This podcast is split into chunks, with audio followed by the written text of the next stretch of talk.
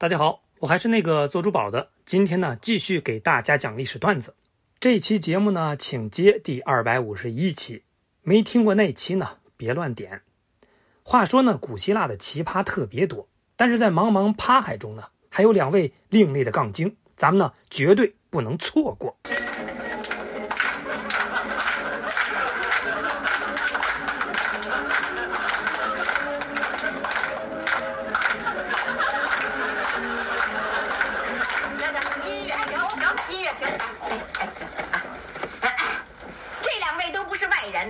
我做一下介绍啊，这位是我娘家妈妈，这位是我婆家公公，这位是走南闯北、名扬四海的老艺术家，走这儿。这位是声东击西、威震八方的老革命家，走这儿。啊，不不不不，不是他们俩。一位呢是几何之父欧几里得，那另一位呢是力学之父阿基米德。两位大佬呢是对科学都做出了巨大的贡献，堪称历史级的刽子手。首先呢是欧几里得，据说这位欧同学呢从小就是一个好学的孩子，那年轻时候的梦想就是去柏拉图学院深造。插一嘴，你们知道柏拉图学院是什么地方吗？这座由图哥创立的学术圣地，以分数线高。招生严格著称，那学校的门口呢，常年竖着一块木牌上边满是对文科生深深的恶意，九个字儿：不懂数学者不得入内。你想，面对这样一条铁律，文科生得多难过呀！可就在众人望而却步的时候呢，人群中的欧几里得却暗自窃喜，为啥？因为撞上他的技能点了呀！原来欧同学呢，属于偏科非常严重的那类，可以说是数学界的顶级学霸。于是呢，他一个箭步顺利溜进了学院。那这个故事也告诉我们一个道理：三分靠努力，七分靠押题，爱蒙才会赢。只要专业对口，啥都不是事儿。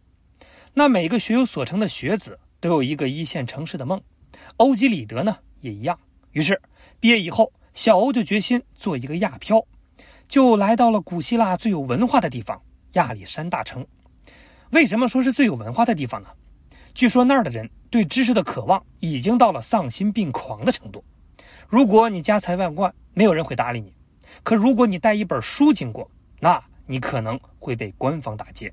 然后呢，他们会找人把你这本书抄一遍，再然后把抄写的版本给你，原本呢留在他们的图书馆里做收藏。所以亚历山大城的日子里，欧几里得简直是如鱼得水，并且呢搞了件大事儿。他的套路和亚里士多德很像。首先呢，搜集整理以前的数学知识，并向数学大神们请教。然后呢，在原来的知识基础上加一些自己的创新。最后呢，就写成了史上最成功的教科书《几何原本》。那这本书瞬间就冲上了各种榜单，成为了现象级的畅销书。连国王都成了偶粉虽然国王也是学霸，但是在几何里呢也栽了跟头。于是呢，偷偷的溜到了欧几里得前求取真经。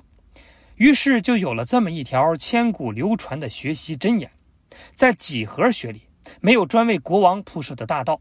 那翻译过来就是：头发呢是一根根掉的，学习你得一点点啃呢。那除此之外，几何原本最厉害的地方在于。他用到了公理化的方法，什么意思？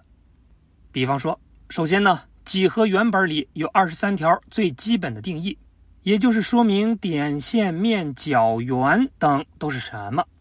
其次呢，还有五条公设，比如点到点可做一条直线，然后呢，从这些定义和公设出发，再推理出一些结论。比如说，三角形的内角和是一百八十度，最后。推理的结论呢，那是越来越多，渐渐的就形成了整个的几何学大厦。简单说，公理化的方法呢，就是找几个小白都懂的定义和规则，然后呢，用它们推理出一整套的东西。再举个例子，就好比程序员根据一些初始的代码，就能敲出一个个完整的程序。那这套方法后来就成了建立知识体系的典范，就连牛顿的力学三大定律。爱因斯坦的相对论都是用这种方法推理出来的。那到了十九世纪，人们发现这种大家一致同意的定义，公设呢也未必是绝对的真理，并由此诞生了非欧几何，这是后话。而欧几里得也因此呢被称为几何之父。再说阿基米德作为欧几里得的徒孙，小鸡呢不仅继承了数学的基因，还在物理学里发光发热，因此呢被认为是力学的奠基人。他最为人熟知的就是三件事儿。第一件，话说国王做了一顶金王冠，怀疑工匠掺假，让阿基米德当打假大臣，结果小鸡不好好干活，忙里偷闲做了一个大宝剑。啊，不是，去洗了个澡，于是呢，让初中生苦不堪言的浮力定理产生了。第二件事儿就是和罗马舰队打了一仗。那第三个就是那句著名的：“给我一个支点，我可以撬动地球。”也就是杠杆原理。总而言之，阿基米德用实际行动告诉我们：对付初中生，我是认真的。你以为这就牛了吗？当然不是，他还计算出了圆周率派的数值。具体算法呢？这儿不展开说。总之呢，古希腊的大神们就是这么厉害。那公元四七六年，随着西罗马帝国的覆灭，西欧进入了黑暗的中世纪，时间呢持续了一千多年。那这段黑暗的历史，有兴趣的朋友可以回听第五期节目。好了，这期呢咱们就聊这些。